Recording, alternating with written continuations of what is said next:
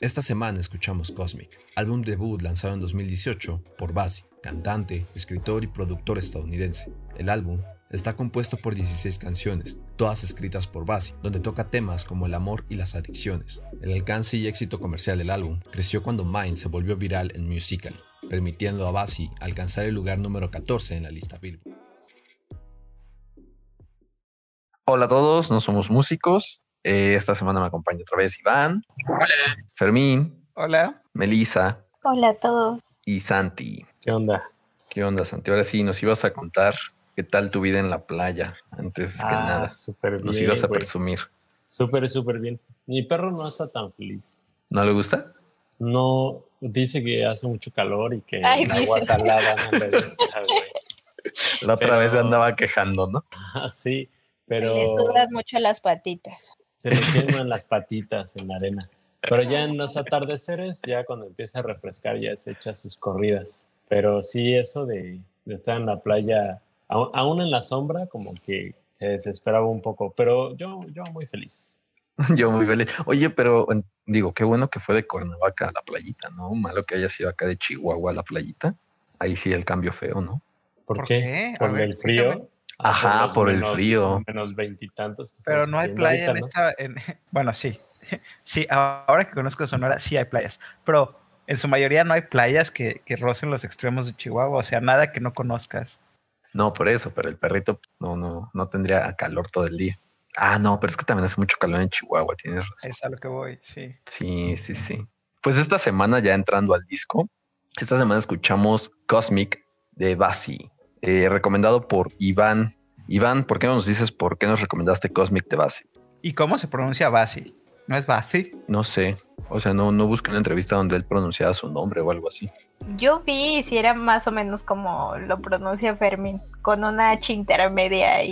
Pues es americano, bueno, estadounidense, libanés. Y a Basi o Bafi o como se pronuncie, yo lo conocí justo por una canción que está dentro de este álbum. Entonces, ahorita que la vayamos escuchando, les voy a decir cuál. A ver si adivinan. Mine. Creo que, Sí. creo que todos podemos decir que fue Sí. Mine. Dinos que no fue Mine para, Yo- yo para emocionarnos. otra. Ah, y- Iván quiere que adivinemos, así que dejémoslo al final. Bueno, Quiero Pues- irme por otra. pero entonces, o sea, pero, pero, ¿por qué, por qué recomendarnos este disco? Y, y la neta me encantó. Así lo. ¿Está bien? ¿Está bien?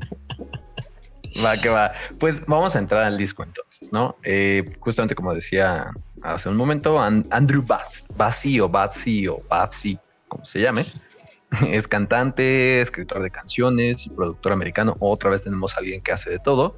Nació en Detroit en el 97. Él sí es mucho más joven este, que nosotros. Es justamente el libanés americano. En 2012, él comenzó a publicar covers en YouTube. Entonces, es una persona que inició su carrera musical en YouTube, muy similar a lo mejor a lo que hizo Justin Bieber, que igual comenzó en YouTube a publicar sus canciones. Y fue hasta el 2014 cuando se va a Los Ángeles para enfocarse ya en su carrera musical de lleno, ¿no? Es un cantante, músico, artista completamente de redes sociales. Es una persona que toda su carrera ha tenido que ver con redes sociales de alguna u otra forma, ya sea por YouTube, eh, fue el primer artista en tener un feature track en Vine y actualmente es un artista muy presente en lo que es Twitter. Tiene, ha tenido canciones en Musical.ly, que era el anterior a TikTok, hosteadas ahí, donde se han vuelto virales. Y pues ese es Basi, ¿no? Entonces, justo el álbum que escuchamos es su álbum debut, se llama Cosmic. Hasta después de cuatro años fue cuando este álbum salió. En realidad el álbum le tocó a Basi, le tomó a Basi dos años y medio terminar el álbum. Es un álbum que está haciendo, bueno, que fue producido, fue lanzado a público con su productora, que se llama Ian Cosmic, y con Atlantic. ¿no? En conjunto ellos dos sacaron el álbum. Tiene 16 canciones y una vez más el álbum se centra en cosas de nostalgia, pero en esta ocasión también tenemos temas de amor, de juventud. Entonces, pues no, no, me, no me dilato más. Creo que es Quiero momento saber. De, de abordar lo, lo, eh, lo que se ha vuelto la cortinilla, la pregunta de la semana. ¿Es este álbum, ¿es este álbum apropiación cultural o no? Ya, Yo- por favor. Eh, no. yo creo que más que cortinilla de la semana es cortinilla del podcast en general, ¿verdad? Sí, Porque ya. pues sí. A ver, eh, en primero, tengo una duda sobre su edad. No sé en cuál, hasta qué punto se consideran lo que acaban los millennials, porque yo vivía con esta idea de los 2000, pero creo que el corte está un poquito atrás. Y digo, no creo que tenga caso entrar en la discusión de qué define un millennial, solo porque me parece, aunque es relativamente no tan distante a nosotros en edad, eh, sí me parece que su carrera y su todo sí le habla a un público que ya no me siento yo y los medios que usas y sí, siento que son mucho más eh, redes jóvenes o redes de, gente más chava. Y me queda esa como que, ah, órale. O sea, no sé, es que a lo mejor si ponemos que de nuestra generación estuvo a lo mejor más con MySpace en cuanto al tema música y no tanto, con, por ejemplo, con TikTok. Ah, exacto. Pero por el otro lado pienso, por ejemplo, Vine. O sea, no, no sé no sé, Vine, por ejemplo, si es de nuestra generación por completo. Pues sí, pero ¿quién va a recordar Vine? O sea, hasta me sorprende lo rápido que lo removimos del imaginario, porque ahora me dices Vine y lo recuerdo, pero no sé quién surgió de ahí, no sé qué sucedió ahí, no sé cuánto duró. Sé, que existió por un tiempo y desapareció. Y Richo Farrell surgió de ahí. y muchos otros youtubers ahorita también ahí hasta que se murió. Pero sí, coincido. O sea, y no tanto, ¿sabes? No tanto porque lo hayamos olvidado muy rápido, Igual y es porque nosotros no lo, no lo usamos tanto. No sé, para mí sí fue una red social que al menos yo no usé y la vi muy tarde, o sea, ya la vi cuando desapareció. Sí, creo que yo nunca me metí a Vine, más que algunos videos que me pasaban, pero...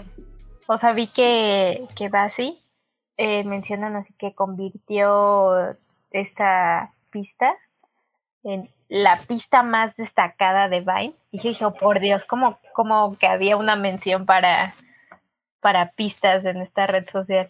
Estamos igual, o sea, creo que yo también cuando vi eso fue como, órale, y que es un poquito lo que está pasando ahorita con TikTok, ¿no? Que también tiene como este formato de, de potenciar a los músicos y la gente puede potenciar su música ahí, pero me pasa lo mismo a mí ahorita con TikTok, ¿no? Es una red que pues desconozco cañón, pero está ocurriendo ahí cosas interesantes también.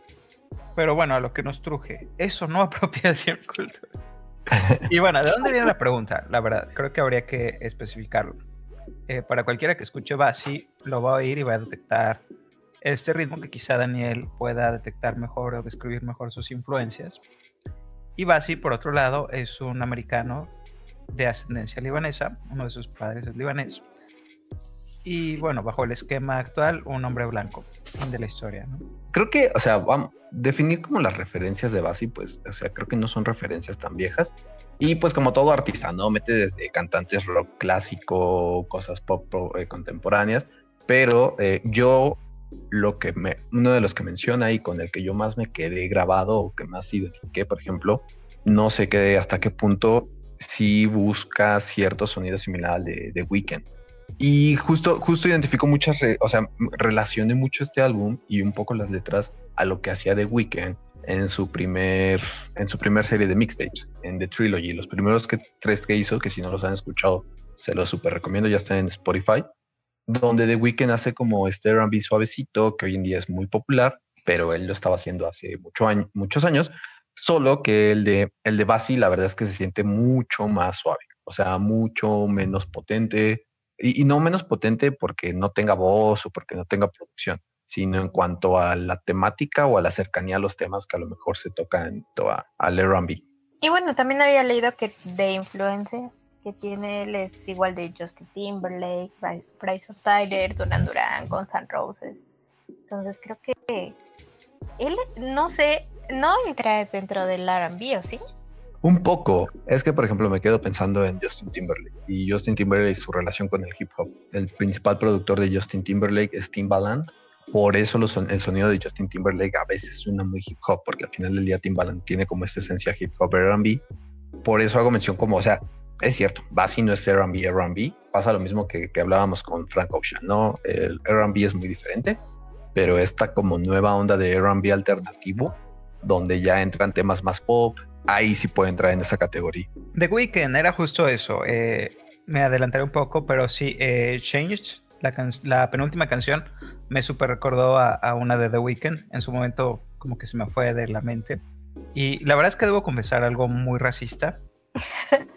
y es que yo empecé a ver este disco, no sabía quién era Batsy. Y empecé a escuchar este disco y lo asumí un hombre negro. Yo también, chócalas. Hasta Ah, ok. que busqué su biografía y dije, oh, por Dios, no, no es la imagen que yo, yo tenía en mente. Ajá, me pasa exactamente lo mismo. Y encima no solo es blanco, es pelirrojillo. Sí, ya sé. O sea, ¿Qué, qué- qué clase de comentario es ese, Fermi? pero sí, luego me, me dio ese shock y dije, ah, caray, ¿por qué estaba yo asumiendo lo negro? Qué, qué extraño. Pero creo que tiene que ver con que su ritmo, su sonido, me recuerda y me lleva a, a- a cantantes, en su mayoría negros.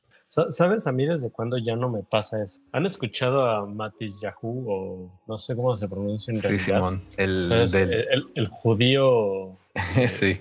que, que toca reggae. Ay, yo creo que todos lo van a ubicar porque tiene un video donde se mueve el piso y está en un cuarto y como que se va moviendo y trae un sombrero No, ese no es Matis Yahoo. Ay, no es cierto. Sí, ese es Yamiroquai, tienes No, toda la razón. Matis Yahoo es uno de una barbota, tienes toda la razón. Es un judío que toca así, trae hasta sus cairelitos en, en las patillas y su sombrero de ala amplia, plano, y que canta reggae. Y entonces cuando lo escuchas dices, este, pues, tal vez no tiene voz de negro, pero no te imaginas eso, ¿no? O sea, para nada. Entonces ya desde ahí ya yo ya no juzgo, a- ya, ya no, más bien ya no evoco ninguna imagen Estoy viendo ahorita imágenes de él y se ve súper diferente, ¿eh? a como estaba. Está muy ¿no? rubio, ¿no? Lo acabo de y yo dije, mm, Sí, no se parece nada a lo que era antes. O sea, Santiago está hablando de su desprendimiento de las imágenes y lo que hacen ustedes dos es googlear sus imágenes. Oye, para, para recordarme que me equivoqué muy gacho, pero ya no se parece nada. Pero sí, coincido con Santi, lo veías en sus primeros videos y sí, no, no te imaginabas para nada él. No, para nada. Y por un lado, está bien, creo que deberíamos aspirar a, a ese nivel de, de separación del mundo material en el que vive Santi. Pero por otro, el En la dilema- playa. Exacto. El dilema de, de apropiación cultural surge cuando, cuando ese estilo o ese sonido está apropiado por una minoría. Yo creo que, o sea, voy a regresar un poco a lo que llegamos a la conclusión. Bueno, no, ni llegamos a esa conclusión, ¿verdad? Sí, pero un poquito a lo que mencionamos con lo de Frank Ocean, que tal vez quienes deban de decir si es una apropiación cultural es la misma cultura a la que se estaría apropiando. Eh, y en este caso, por ejemplo, yo a Basi o Basi, o como se pronuncia Basi, voy a decir, ya lo conocía. O sea, yo ya había escuchado canciones antes de Basi, pero porque la había escuchado en colaboración con hip hoperos o con un cuante que canta como hip hop R&B. Entonces creo que no hay como problema en ello. Vaya, si al final del día está teniendo como estas colaboraciones es porque pues su sonido no está siendo irrespetuoso, no está haciendo apropiación. Creo que difícilmente se hacen colaboraciones con músicos que tienen un tema de apropiación muy muy fuerte. Otro caso, o sea, creo que le pasa por ejemplo lo mismo que, que le pasó a Justin Bieber en su momento, que muchos lo tachaban de apropiación cultural, hasta donde yo sé realmente no tuvo temas de importancia, porque también el equipo detrás eh, era el que estaba insertando esos temas o era el que estaba insertando esa cultura. O sea, era más un producto del pop que, que una decisión de apropiación. ¿no? Y no solo un producto del pop, eh, a lo mejor el de Justin Bieber se puede ver como un producto del pop, porque pues digo, sí tenía ahí a Usher y tenía ahí a Frank Ocean escribiéndole letras, pero en el caso de Basi, pues, o sea, sí es con la música que creció y con la música que se inspiró y, y no está siendo irrespetuoso, porque algo que sí tiene Basi, por ejemplo, y ahí sí no, no, no, me puedo, pues lo puedo asegurar mucho, es que sí no se mete con temas culturales como tal, o sea, sí está copiando el sonido a lo mejor, o sí está tomando referencias del sonido, pero no copia las letras. Diría que eso es debatible, pero ya lo veremos. Y, y me dejaré ser apaciguado por lo que acabas de decir, aunque debo decir que, que asumir que solo porque les va bien o porque colabora es evidencia de que lo está haciendo bien o de que es respetuoso, pues sí es un poco estrechar la lógica. Eh, estoy de acuerdo, estoy de acuerdo, no, no te puedo decir nada. Sí, bueno, eh, tú, hay una referencia que supongo es la que vas a mencionar, donde sí puede ser un tema de apropiación, pero ya hablaremos de ello en su momento. Entonces, pues vaya, ya antes de, ya para poder iniciar con el disco, eh, me gustaría mencionar como para cerrar con el tema que iniciamos, ¿no? De las redes sociales. Me parece que Basi, yo no sabía que él había iniciado en Vine y que era alguien que había proyectado mucho su carrera con redes sociales, pero me parece como entonces muy interesante porque pensaría que es después de Justin Bieber, claro, sino de los primeros artistas que se proyectan estas nuevas redes sociales, ¿no? Que si bien no están hechas para música, son un espacio donde se pueden proyectar. Hay una canción ahorita, bueno, más bien, esto está pasando ahorita mucho en TikTok, donde hay gente que sube pedacitos de canciones que se le ocurren y, de repente se vuelven famosos y empiezan a grabar la canción. Hay una chava que se llama Jessia que subió un como beat que se le ocurrió en el carro. Eh, no sé si lo, han escuchado, pero se llama Maybe I'm Not. Y, y la subió. Y de repente lo contact, la contacta Elijah Good y ahorita ya grabó la, canción y todo. Entonces, eso me parece muy interesante porque creo que el álbum tiene mucha esencia de lo que es la música de redes sociales. Y ahorita veremos por qué, ¿verdad? Creo que la gran mayoría de las canciones giran en torno a lo que gira la primera canción. O sea, creo que la primera canción es un gran eh, introducción a lo que va a ser el álbum, porque básicamente esta canción es sobre un sueño que tuvo, Basi, y la canción habla principalmente de amor. O sea, habla como de este amor ensoñado, de esta persona que le encanta y de esta persona que ama. Esta canción eh, me pasa algo extraño con el disco y creo que es mejor si lo confieso desde ahora. Lo escuché una vez, eh, por lo general para, para estas sesiones, me los chuto varias veces, ¿no? Pero las primeras son así, solo oírlo y casi casi dejarlo correr y hacer eso varias veces. Y cuando hice eso, me gustó, me parece un disco muy escuchable, muy, eh, lo puedes tener de fondo en, cualquier actividad y, y, está rico, está padre, pero mientras más lo pelaba, mientras más atención le ponía, menos me iba gustando. Y en, en, en, estas vueltas en las que ya le pongo atención a la letra, al sonido, etcétera. Eh, esta canción sí como que me sirvió de evidencia de, de que no, no, no, va por ahí. No, no le vi nada, ¿sabes? Eh, hay un verso por ahí de, de, me das sentimientos que no puedo explicar. Y yo así de, pues inténtalo, al menos, chavo, no me digas así de cosas inexplicables. No, Pero la verdad es que todo esto tiene que ver con un conflicto distinto que es el que me dio al final. Y es que no me gustó, no lo disfruté y de hecho a ratos eh, me hacía enojar un poco. Pero mi conflicto es que entonces dije, pues, ¿qué voy a decir? ¿Sabes? Porque el asunto es que quizá es sistémico, quizás solo soy yo, pero cada vez más me cuesta trabajo abordar las cosas que me disgusten. ¿Cómo debería hacerlo? No sé si debería hacerlo. Eh, Estás haciendo viejo, Fermi. Un poco, ¿eh? No, la verdad es que toda la vida he sido así y, y antes era muy enérgico, ¿sabes? O sea, mi impulso quizá juvenil es, es, empezar un gran debate donde te digo lo mucho que me disgusta y por qué debería disgustarte a ti también. Pero creo que eso no aporta nada bueno a nadie. Creo que gente más madura que yo opta por simplemente no decir nada, ¿no? O sea, si no tienes nada bueno que decir, no digas nada. Pues mi opinión, o sea, del, del disco, no de ninguna. Pues sí, como dice Daniel, bueno, en, en, en general el disco es, es muy superfluo, no sé si es, es, la palabra, o sea, no hay nada complejo musicalmente, tampoco las, la voz de este cuate pues alcanza eh, notas sorprendentes y es fácil de escuchar, como, como mencionas Fermín, y por lo mismo es fácil de terminar, ¿no? Es un disco que además sus canciones no duran más de dos minutos, creo que la más larga dura casi tres minutos y si lo dejas correr, ni te das cuenta cuando acaba, ¿no? Ni cuando cambia de canción, ni nada. Y, y, y, yo sí me puse a escuchar la letra y me puse a pues intentar como analizar si intentaba transmitir algo, pero pues habla de, de cosas que se ven o nos bombardean constantemente en redes sociales, ¿no? A las relaciones como muy superficiales, el sexo y pues creo que y el alcohol, ¿no? O sea, tiene muchas canciones, o bueno, no, no muchos, no quiero decir muchos, pero tal vez un par que hace alusión de pues estar drogado y borracho. Y, y, y yo lo así lo metería en una categoría como pop de radio. O sea, de eso que vas cambiándole así a tu de estación en, en, en tu auto y te encuentras con esa canción y está bien algo que puedes escuchar. También yo lo pondría, por ejemplo, en un viaje, en un road trip a algún lado, que vaya de buenas, sí lo pondría, sin dudarlo.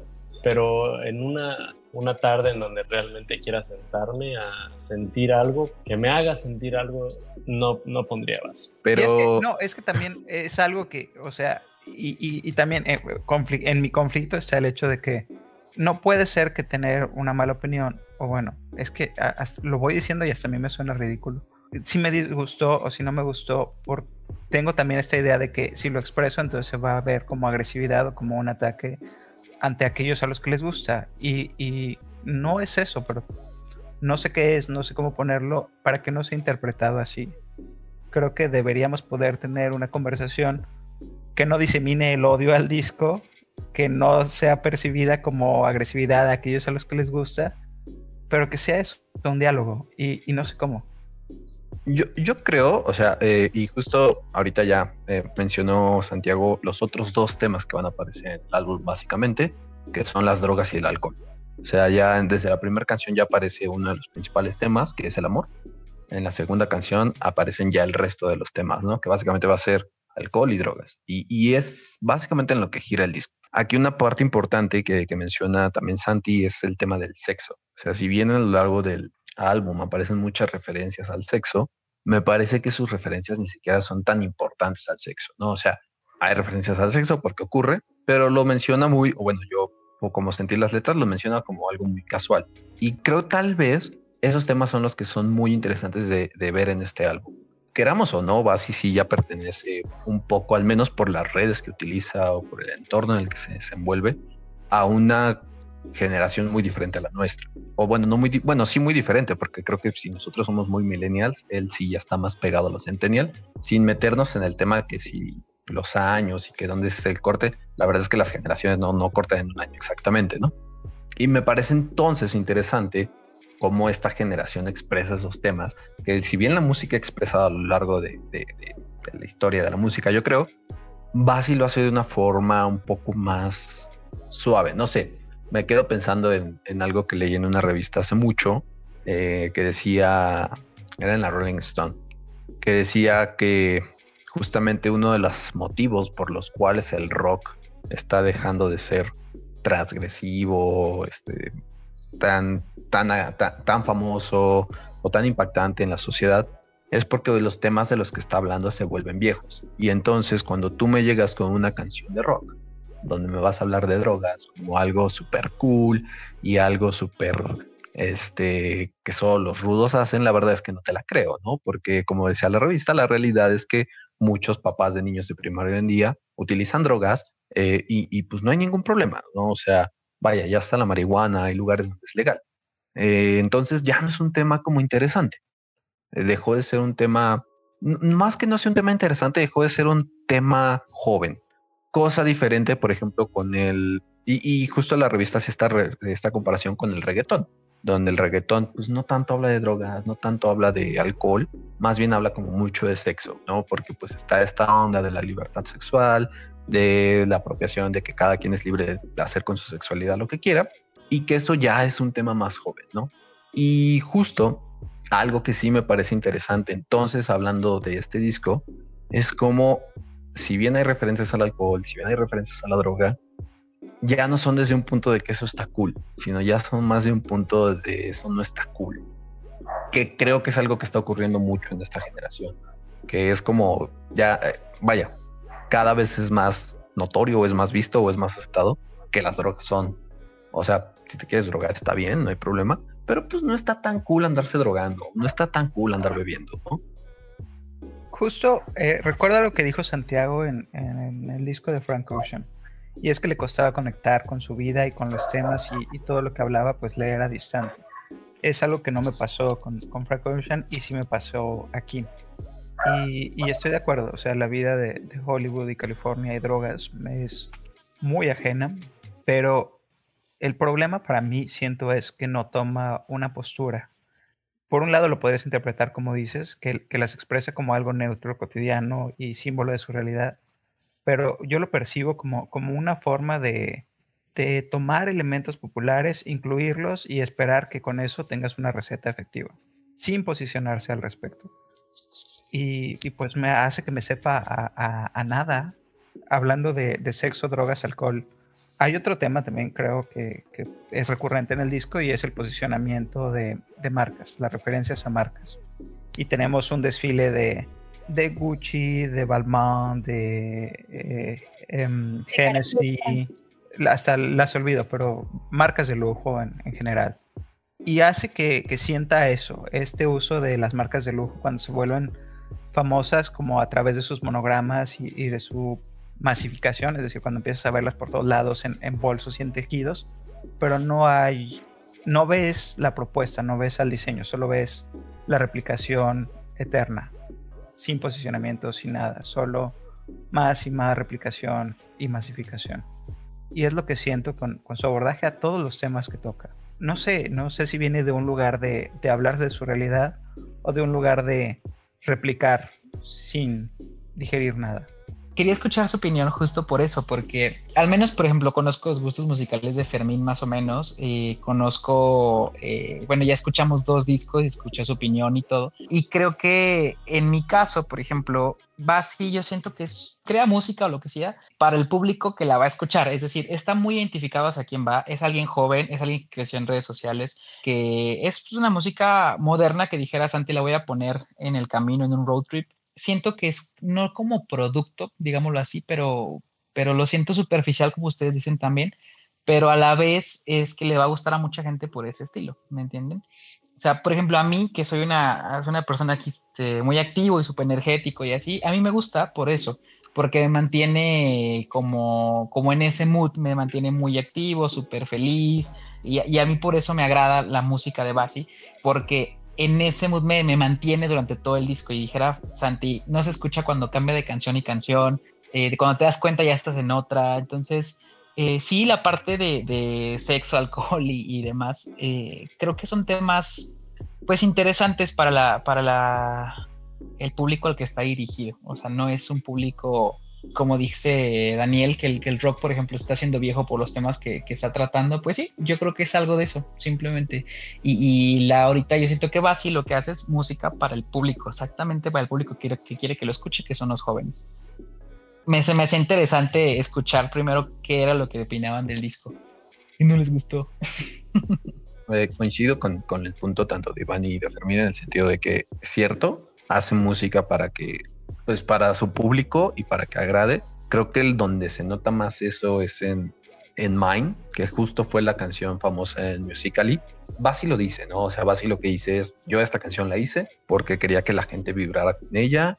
Mi objetivo principal con esta canción es que la gente se reconozca como bella, deje de estar insegura, tenga un espacio feliz donde poder abstraerse de este mundo tan feo y triste donde estamos viviendo ahora, ¿no? Él fue muy feliz de que la canción lo haya logrado, porque no sé si, si ubican la, la tendencia o, el reto, comillas, que se hizo con esta canción, que básicamente es cuando dice la, la parte de smile, y entonces es como tara, tara, tara, smile, y la gente sonreía en la cámara, ¿no? Estaba muy padre en el hecho de que logró lo que buscaba. Al final del día, esta canción lo que buscaba es que la gente se viera bella a sí misma cuando sonreía, o se apreciara a sí misma o se gustara a sí misma cuando sonreía. Entonces, en esa parte coincido con, con Iván. Y luego el tema que, que, coincido con Fermín es el del producto. Me recuerda mucho a The Weeknd. The Weeknd en un inicio eran dos personas. Era el cantante, eh, Joseph, como se llame, y un productor. En un inicio. sábado y domingo. Eran sábado y domingo, exactamente. El inicio de The Weeknd eran canciones de amor. Eh, bueno, ya, aparte de esta historia romántica de que se fue un fin de semana de casa, vas a ser músico. Allá fuera de eso, él empezó a cantar canciones de amor y cuando encuentra a Géminis, este cuate le dice, oye, sea, muy padre tus canciones de amor, pero la verdad es que ya todos cantan eso, ¿no? O sea, ya todos están cantando R&B de amor.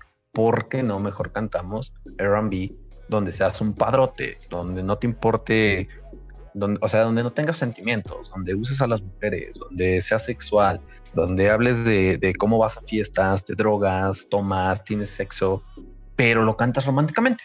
Eso podría generar un producto, ahora sí, muy bueno, muy interesante, que no existe allá afuera. Y la verdad es que le funcionó muy bien. Ahora, ¿cuál es el problema? Que veo yo un poquito a lo mejor donde choca el tema de producto con Basi, que siento es muy similar con la diferencia de que The Weeknd lo hizo en, a finales de los 2000 o a inicios de los 2010. O sea, eso lo hizo The Weeknd entre el 2010 y el 2011. Y entonces cuando este álbum llega siete años después de eso, cuando hasta The Weeknd ya está cantando ahora así de amor, porque pues es lo que él quería, a lo mejor se siente como fuera de, fuera de fecha el producto. Pero creo que Basi no siento que lo está haciendo como producto, honestamente.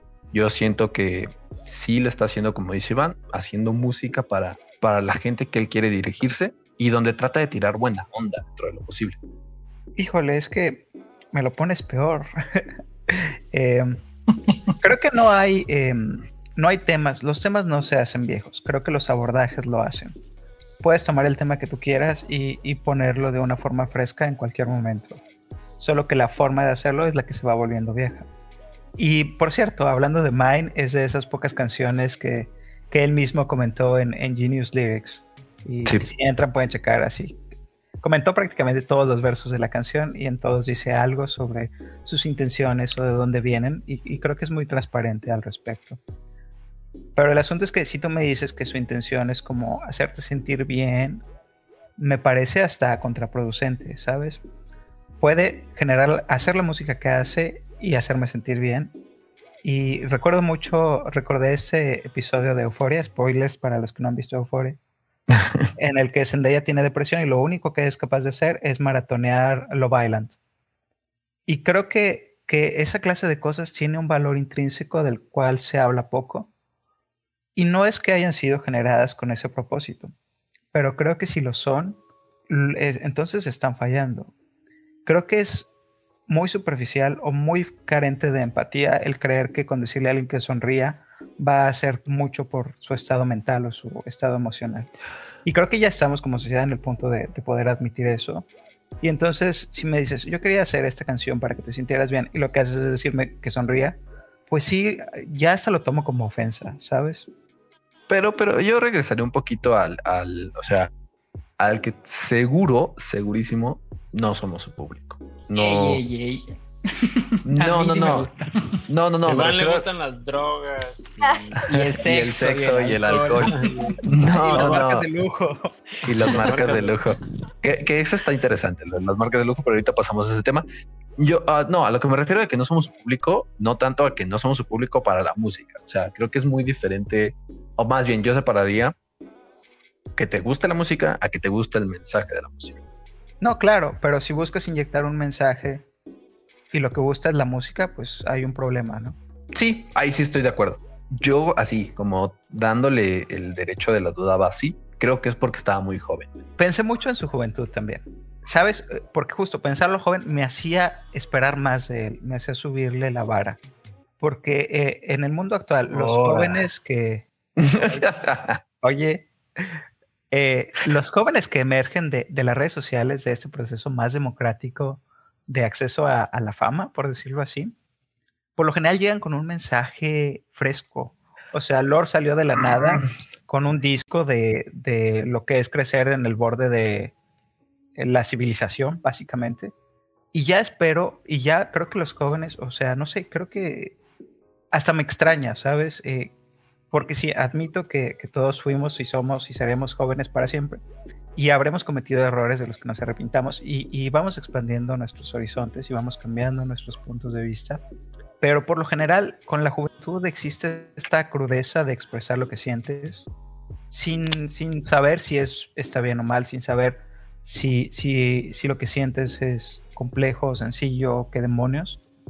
Pero tampoco siento esa crudeza. No siento nada, siento product placement, ¿sabes?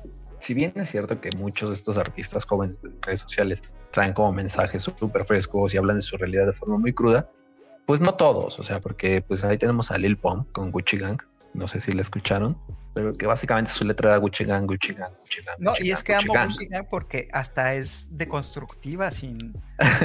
¿Sabes?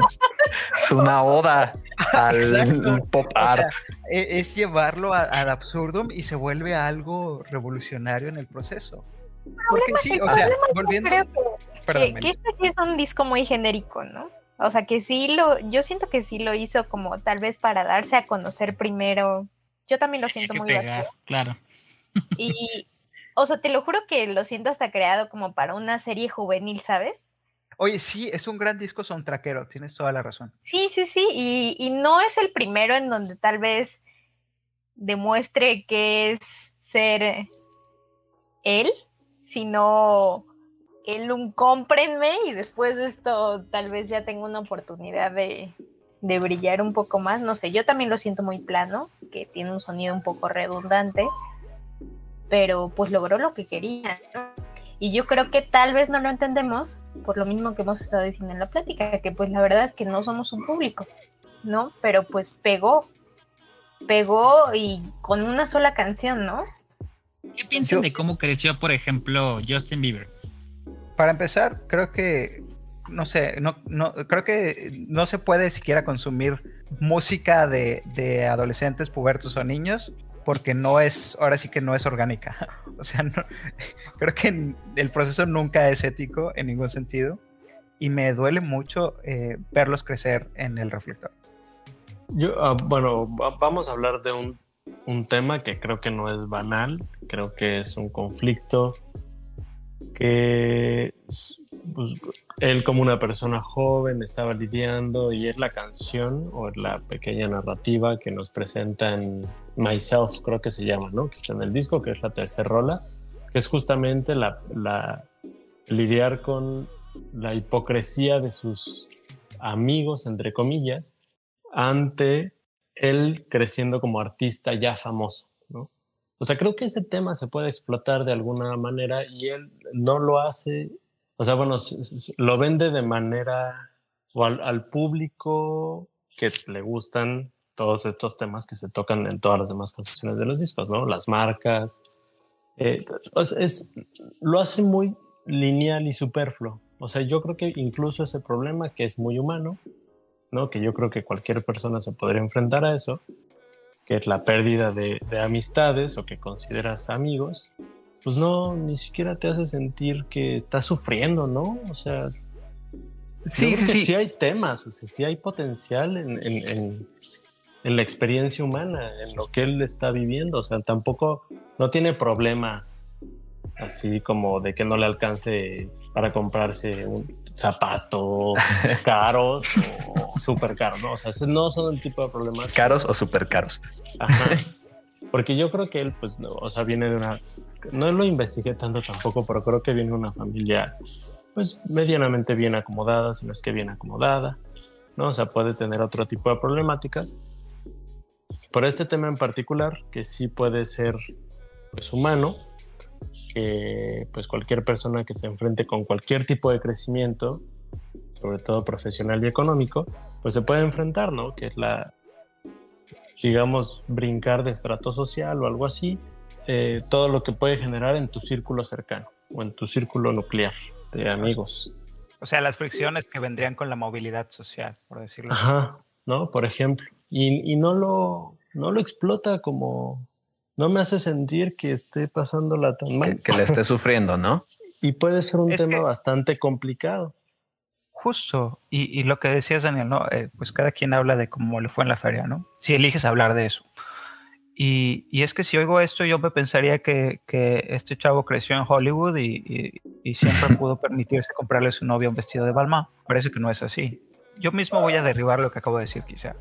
No tendríamos por qué exigirle a la gente que, nos hable de, sus problemas o, de sus conflictos eh, o sea, es, como pedirle que nos haga porno de tortura y, pues no, o sea, tú eliges de lo que tú quieres hablar y, no tendría que haber problema con eso. Hablando de, las drogas y, su mensaje reciente en Twitter, ¿no? Que por la pandemia y demás, y que en realidad su, relación se había tornado abusiva con, el alcohol y las drogas. Tengo ese conflicto con, todos sus temas, ¿no? Eh, drogas, sexo, eh, ¿qué más era? Alcohol. Alcohol y marcas. Cuando aborda las drogas, por ejemplo, creo que podríamos desmontar cada tema y es que el abordaje de cada uno es consistente a lo largo del disco. Y cuando habla de las drogas, lo hace como un usuario sin más, sin posicionamiento hacia el bien y el mal, solo como un usuario. Pero quizá las glamoriza un poco, porque las integra para captar esta imagen de un estilo de vida que insiste en proyectar y sigo sin saber si es el suyo. No creo que las esté glamorizando y, y al menos agradezco que la música ya haya dejado eso, pero no creo que haga nada con ellas. Y en el no hacer nada con ellas, si haces un disco pegajoso en el que mencionas a las drogas sin posicionarte con ellas, pues las estás glamorizando indirectamente también. Creo que es porque justo las drogas, eh, al menos supongo cuando escribió las canciones, no eran un problema, ¿sabes? Eran algo que existía, pero no necesariamente un problema. Viéndolo así, no, no encuentro por qué tendría que mencionar ahí, en ese momento, en ese tiempo, cuando hizo esa canción, que fueran un problema. A lo mejor ahorita lo son. Pero me van a dar problemas en el futuro, aguántenme. No, pues sí. Ajá, pues nunca sabes, ¿no? Este, y, y, y ahorita, por ejemplo, de las marcas, ¿no? un punto que me gustaría hablar al respecto. La introducción de marcas en la música es muy, no es reciente, pero creo que el abuso de introducción a marcas en la música sí es un tanto reciente. Y creo que tiene orígenes en, como todo ya en la música actual, obviamente, en el hip hop. donde si bien en un inicio es con este aspecto de hablar de tu vida, de hablar de las marcas que están en la calle de hablar de lo que aspiras, porque pues mucho del hip hop, eh, no del viejito, el viejito era muy raro, del hip hop gangsta, era como a esas cosas que aspiras tener o esas cosas que estás presumiendo, ¿no? Creo que hoy en día, más que como un tema de aspiración, se están volviendo un tema de promoción y de poder focalizarte con esa marca para tener patrocinios es algo que, que, se está utilizando mucho. Por ejemplo, Osuna tiene una canción que se llama Valenciaga, donde habla de los tenis Valenciaga. Los Migos tienen una canción, ay, no me acuerdo cómo se llama su canción, pero por ahí tienen una canción también que habla sobre una marca, Gucci Gang, básicamente de Lil Pump, que pues habla de Gucci. El reggaetón ahorita, bueno, no ahorita, pero desde un tiempo para acá mete mucho la WWE, las luchas libres. ¿Y qué es lo que provocan estas cosas? Provocan que Bad Bunny, que habló mucho de las luchas libres y que hace muchas referencias de las luchas libres, hoy en día se ha invitado a la WWE a cantar en un evento especial, a tener un campeonato, el campeonato 24/7, a estar proyectado para estar presente en WrestleMania, que es el evento más importante de la WWE. Entonces, tal vez mucho va por ese aspecto y, no lo veo mal, o sea, honestamente no lo veo mal, porque pues al final del día, o sea, obviamente tu arte, o sea, obviamente los músicos son artistas, pero pues también son gente que pues busca capitalizar su arte, ¿no? Y entonces me surgen dos preguntas. La primera, ¿con qué bebes coñac? No tengo la menor idea. Así, solito. Si bebes coñac con otra cosa, no deberías beber coñac. Ah, solito así como en las rocas. o, o cómo se sí, dice, obvio. ah, Así. sin nada. En las rocas. Sí, en las rocas nada más. Ah, no, ok. no recuerdo la expresión, pero creo que sí. Sí, no sé cómo se pide una bebida sin nada. Eh, Seco. ¿sí? ¿Seco? No lo sé. Pero sí, oh, Genesis, que es la marca que, que más aparece en, todo el disco y creo que en toda su producción musical. Esta marca de coñac de lujo, que es hermana de, de Moet, el champán, y, juntas son hermanas de Louis Vuitton y son primas de Guinness, creo. A mí me pareció muy extraño porque coñac es como, ah, caray, qué 23 años. ¿Qué 23 añero bebe coñac? Órale. Y, creo que esto que dices, más bien, por un lado sí creo que está bien, o sea, los artistas tienen que vivir de algo. Quizá mi, eh, incomodidad es con el hecho de que, pues básicamente todas las canciones se vuelven trajes de piloto de Fórmula 1 y pues eso no me agrada mucho que digamos. Pero por otro lado creo que se integran como elementos al género conforme este se construye. Y entonces si hay un montón de artistas eh, influyentes que tomaron estas marcas con algún fin discursivo para decir algo, para hablar de su vida, para hablar de lo aspiracional, y esto se volvió parte del género mismo. Cualquier otro artista futuro que busque integrarse al género, pues las toma como, como parte de, de establecer su identidad dentro del mismo. Y, creo que eso es, ahí es donde me deja de gustar, porque entonces son, son elementos vacíos que solo son usados como escenografía, digamos. Eh, Sí, un poco. Vamos a hablar, por ejemplo, del Genesis. Genesis se, se metió mucho, esto tampoco lo sabía, realmente lo, lo encontré ahorita buscando por este álbum. Al parecer está muy relacionado con la cultura o con la comunidad negra, porque fue el primer coñac que hizo propaganda dirigido hacia ellos. En Francia, después de, bueno, se dieron cuenta que en la Segunda Guerra Mundial eh, lo- los soldados negros bebían coñac. En Francia, eh, Genesis justamente en una publicación que se llamaba Ebony and Jet manda la primer publicidad de coñac dirigida a la comunidad, ¿no? Entonces, pues eso lleva a que, el coñac forme parte de la cultura este, afroamericana, porque pues obviamente se lo llevan a Estados Unidos y lo siguen consumiendo, etc. Pero lo que fue pasando con el coñac o con el Genesis en específico es que tal vez dejó de ser de la comunidad negra y pasó a ser de la comunidad del hip hop, al grado en que no es raro escuchar referencias al Genesis y no porque hagan una referencia a que, o, no porque sea parte del género, sino porque realmente lo consumen. O sea, si es la bebida que se consume en la fiesta, si es la bebida que se consume porque lo escuchan en las canciones, muy seguramente porque lo escucharon en las canciones y ahora se incluye en la fiesta. Raperos mexicanos también hablan de él. O sea, Big Soto tiene una canción, eh, el alemán tiene canciones y videos donde sale con una botella de Genesis. Achal, que es un rapero américo-peruano, tiene una canción tal cual que se llama Love and Genesis. Puede parecer como un, un adorno de escenario, pero tal vez no tanto, ¿sabes? Porque creo que es un elemento, por ejemplo, el Genesis, que fue perdiendo esa fuerza, al menos. Oigan, y yo iba a comentar, ¿no creen que es más una, una, o sea, cuando hablábamos de Basi y con todas estas marcas, pensaba más en, una, en un sentimiento de aceptación, como de mostrarlo en redes sociales y estar dentro de un grupo y pertenecer a un grupo, eh, esté mostrando que usa esas marcas o que consume esas marcas. ¿No creen que es algo muy similar lo que pasa con Genesis? Porque no es una bebida barata, no es una bebida que se pueda conseguir y que se pueda comprar en cualquier lado, es una bebida cara, este, que obviamente cierto grupo, cierta clase económica es la que consume este tipo de, de producto. Entonces, yo siento que es más un estilo como de estatus el mostrarlo así. Ahora, no sé de la parte eh, de, que, de que ya haya, que Genesis haya hecho publicidad, pero no lo sé, yo siento que es más un, un sentimiento como de aceptación y de, y de, que mira, yo también puedo, yo pertenezco a este grupo, este, y de mostrar lo que puedes, porque aparte es de mostrarlo y mostrar que tú estás en él y de que lo consumes y de que lo, no sé, siento que es más un sentimiento de ese estilo. Pasó algo similar en México con la música banda y el Ay, el Bucanas. No, no sé si alguien recuerda la asociación del Bucana con la música banda. Que, que, se mencionaban las canciones y que es caro, pero aún así la gente lo compraba. Entonces tal vez no sea tan aspiracional, tal vez seguro sí lo bebe. Pero sí, sí hay un tema ahí como también de aceptación, seguramente. Yo diría, bueno, lo vería un poco como niveles, supongo. Pero me, quedaría pensando si, eh, si Bazi canta de esto y solo bebe Genesis porque le gusta y, porque en tu kit de bienvenido al género musical te llega así una canasta llena de Genesis. Y si cuando lo menciona tiene conciencia de, esta historia que carga el término, porque lo que acabas de decirme me sonó a este monólogo sobre el azul cerúleo en, esta película. Sí, todo, todo elemento ha emergido de, de algo, pero la mayoría de las veces los usamos sin conciencia. Claro, hay elementos frescos como, como la presencia de una marca tan, identificable eh, en, este género musical, sí son más, fácilmente, más fáciles de rastrear. Y, me quedaría pensando si, si él lo hizo, si él lo sabe, o si solo lo consume y lo replica como elemento de estatus. no creo, ¿eh? porque de hecho el artículo que vi básicamente era alguien diciendo, eh, no tengo idea de por qué todas las, todos hablan de Génesis.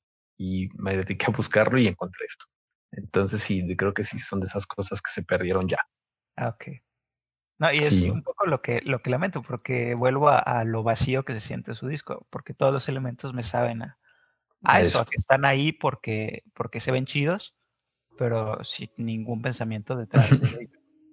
Ninguna, ninguna canción les, les aportó algo, porque no sé, yo sí me siento enamorada con Beautiful. ¿Con cuál? Con Beautiful. Esa fue la única canción que dije, mm, se la voy a dedicar a mi novio. Ah. ¿En serio? Ah. sí, te lo juro. Yo dije, sí, sí, sí me evoca a un adolescente enamorado esta canción.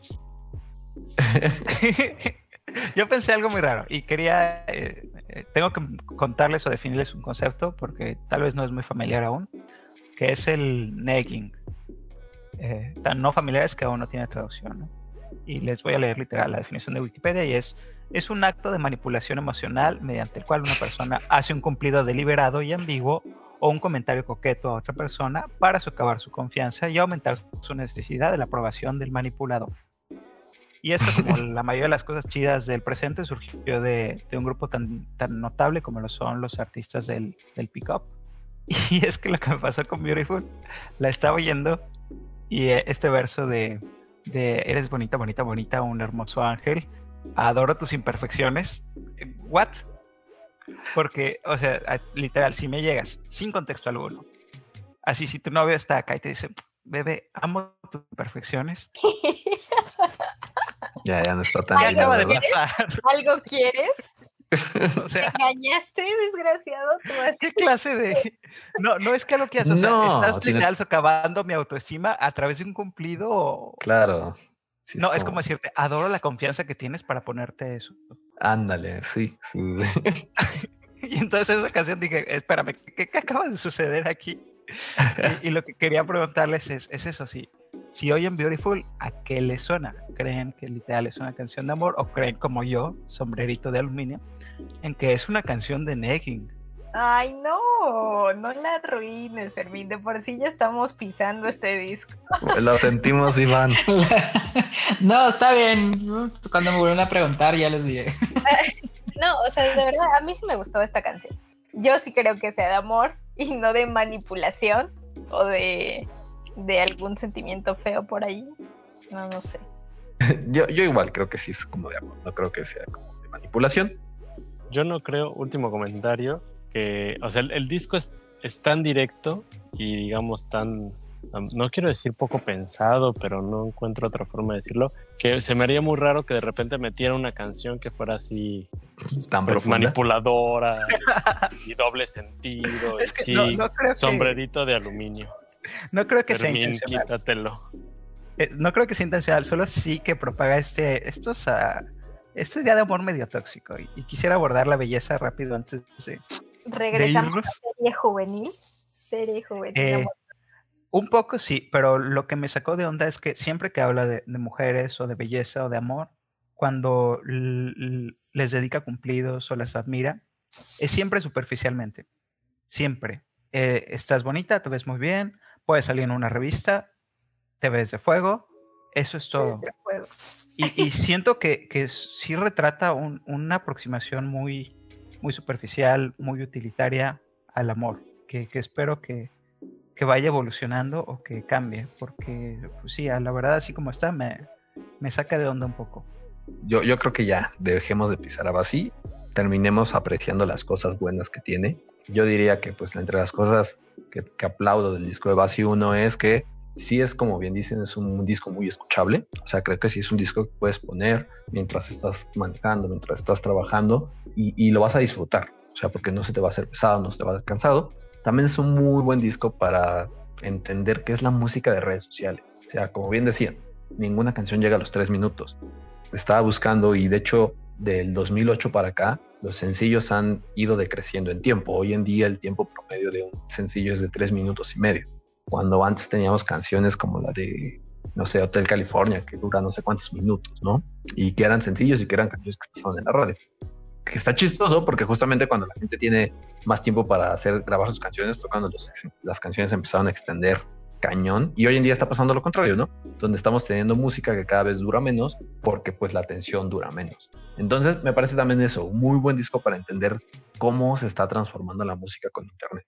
Y la otra, el otro punto por el cual digo eso es porque nos muestra la libertad que puede llegar a tener un músico hoy en día, donde no necesita de nadie para grabar un disco con calidad, porque suena bien. O sea, la verdad es que el disco no suena a garage, no suena opaco, no suena feo, suena bien. Y lo único que necesitó fue eso, o sea, querer hacerlo, tener el apoyo de su público y distribuirlo, ¿no? Entonces, yo, yo creo que tal vez lo único que, que le falla un poquito a Basi es, es hacerlo todo él. Eh, no sé, a lo mejor Justin Bieber pues no escribía sus letras, eh, la Rosalía, su disco realmente no, es un disco que salga del alma, es un disco que, que, que está enfocado en un tema, o sea, bueno, sí sale del alma, pero ah, es conceptual con inspiraciones en una investigación detrás muy, muy importante. Y Basi no, o sea, creo que Basi buscó hacer un disco del alma de 16 canciones eh, que, que termina en eso, en un disco que, que, que si bien no es como que te vuele la mente, sí es un disco muy disfrutable. O sea, sí es un disco que puedes escucharte muy relax, mientras no te pongas en, en plan Fermín de, de, de, de notar pe cada pequeño detalle, este, lo puedes disfrutar. Y quiero decir, antes de, de ser crucificado, porque creo que ya fallé en mi cometido inicial, Mirror, la octava canción, me gustó mucho. Creo que es- se distingue del resto, no hay en ella menciones a- al sexo o a las drogas, al alcohol o marcas. Y es una canción de, de autorreflexión. Y, y mantiene el, o sea, no, no es ah, líricamente sobresaliente respecto al resto del disco, mantiene el nivel lírico del resto, pero en este tema, en este abordaje, en esta canción, funciona muy bien y me gustó mucho. También hablando sónicamente, rítmicamente, qué bien, quisiera más como esa. Yo quisiera preguntarles a ustedes, ¿cuál creen que fue la canción con la que conocí a Buffy? A Buffy? Yo tengo dos. Myself y Mine, obviamente. O sea, sí fue de este disco primero, porque si no es trampa. Sí, sí. Fue, fue Focus de su siguiente mixtape. No, fue de este disco. Sí, sí fue. No, de este disco, digan, digan. A ver, Daniel ya dijo dos, así que también voy a elegir dos. Yo me voy a ir por Changed y por eh, Soaring. Meli. Ok. Yo dije Mine. Sí, Mine, seguramente. Mine fue la segunda, la segunda que escuché de él. Este, y fue ahí donde dije, wow, me gustó mucho. La primera que escuché fue la de Beautiful. de- Oh, por y me gustó. Les dije que no era Ya escuché. Es que no usabas música, Iván. No, ni siquiera Te la dedicaron. Este, no, para nada. Alguien, alguien, No, me, alguien la te estaba escuché. haciendo negging. No, no, no, la escuché en una historia de Instagram y super redes sociales, ya sé. Entonces me, me gustó, la, la, le hice Shazam, este, y ya me metí, la descargué un día y me metí a escucharlo más y después escuché la de Mine y, y me encantó la de Mine. Y, y empecé a escuchar la, la música que tiene y, y me gustó. La verdad es que, pues, ya sé que no tiene nada que aportar y eso lo dejamos claro en todo este tiempo, pero, pero está, a mí me gusta y, y está agradable para mí para escucharlo. Digo, como decimos, siempre va al público al que quiere, al que quiere ir y posiblemente Exacto. en un futuro pueda avanzar un poquito más hacia, hacia ser más profundo, quizás. Y sabes, creo que eh, dices algo muy válido y está en el hecho de que no solo no soy su público, sino que no consumo su música como debería. Es decir, Ujú. Le la planteo así, y yo no soy tiktokero, no soy snapchatero, y nunca he oído una de sus canciones en ese contexto, y, y son para ese contexto para el que existen. Y entonces creo que eso me impide de, de percibirlas como siento que deberían ser percibidas. Y, y que Sírvete un vaso de Génesis y siéntate a escucharlo y te va a llegar. Con, No, con y- tus, con tus, na- no, con tus tenis zapatitos Gucci o algo así.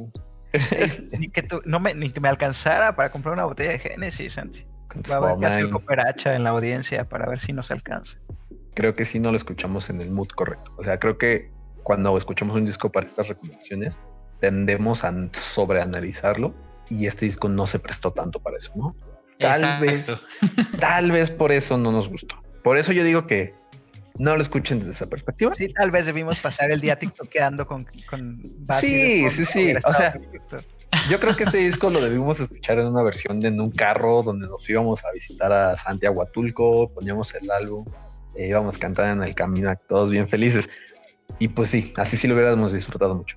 Sí, es que creo que ese es el modo, exactamente. Yo creo que es eso. Y, y a mí, cuando lo conocí, creo que me gustó cuando lo escuché en ese momento. Y después escuché otra canción y me volvió a gustar. Entonces fue como, ah, sí, me gusta. Y empecé De a ahí, te, escucharlo de ahí más. te seguiste, ¿no? Pero pues nunca lo sobreanalizaste. No, para nada. Para nada, Exacto, para sí, sí, sí. Pues listo, pues vamos a la calificación, no sean tan duros. Como los tengo en mi pantalla, como los tengo en mi pantalla, Fermín. Pues me dijiste que no sea duro, entonces voy a subir mi 4 a un 5. Quiero oír más. Eh, es que es joven, tiene 23 años, es famoso, ya, ya vio el otro lado de, de la vida de sexo, alcohol, drogas y marcas de lujo. Quiero ver lo que dice después de eso. Meli.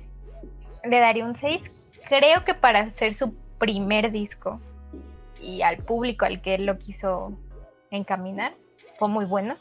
Pero para mí, para mí, para mí, fue un 6. ok. Santi.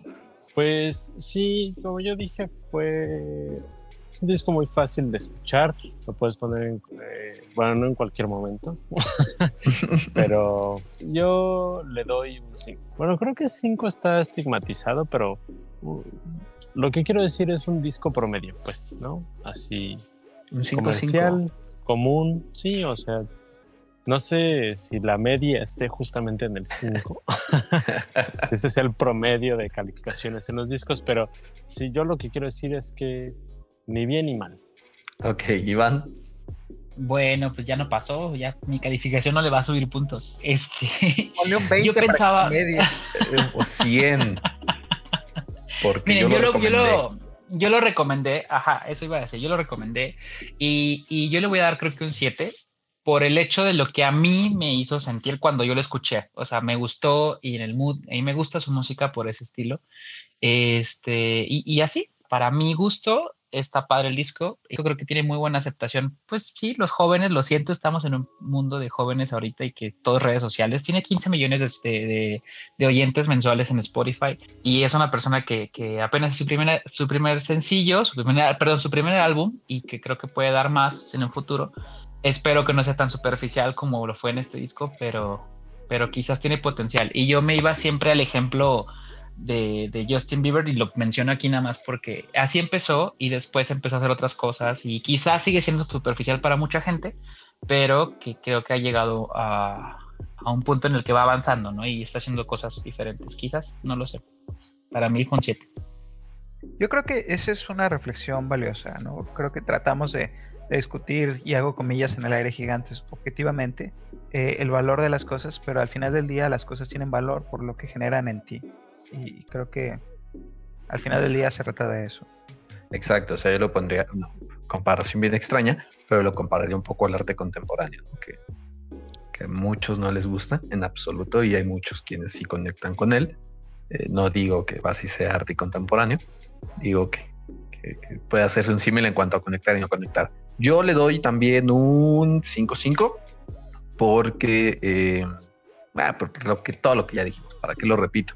Este, y creo que lo mismo que, que Iván, creo que tiene potencial como para crecer, como lo hizo Justin Bieber en su momento. Lo único que tal vez podría, podría como pensar así como de ojalá, ojalá lo note, es que eh, temo que solo no la vaya a hacer, ¿no? O sea, al final del día, no, no, digo que Justin Bieber sea producto en absoluto, digo que Justin Bieber se, se rodeó de gente muy talentosa que lo hicieron también crecer como espuma y, que muchas veces eh, el pop requiere justamente de rodearse de gente talentosa. Vaya, a diferencia de otros, otros géneros donde a lo mejor tu genialidad te permite alcanzar el éxito, el pop requiere de, de, genialidad que no solo te permita ser muy bueno, sino que te permita conectar con mucha gente. Y eso está muy difícil. Yo creo que el punto del pop no es llegar a la cúspide de algo, sino mantenerse en la cúspide del todo. Y eso es muy difícil. Es súper difícil, súper, súper difícil. Y que justo por eso yo creo que sí te necesitas rodear de gente muy talentosa, ¿no? Y no ubico yo una estrella pop que no esté rodeada de gente súper talentosa. Ojalá lo haga, ojalá se rodee, creo que tienen los conectes, las posibilidades. Y pues nada, eso sería lo último que diría. Pues muchísimas gracias a todos una vez más. Esto fue No Somos Músicos y adiós. Nos vemos. Adiós. Adiós. Chao. Lo sentimos, Iván. Lo sentimos.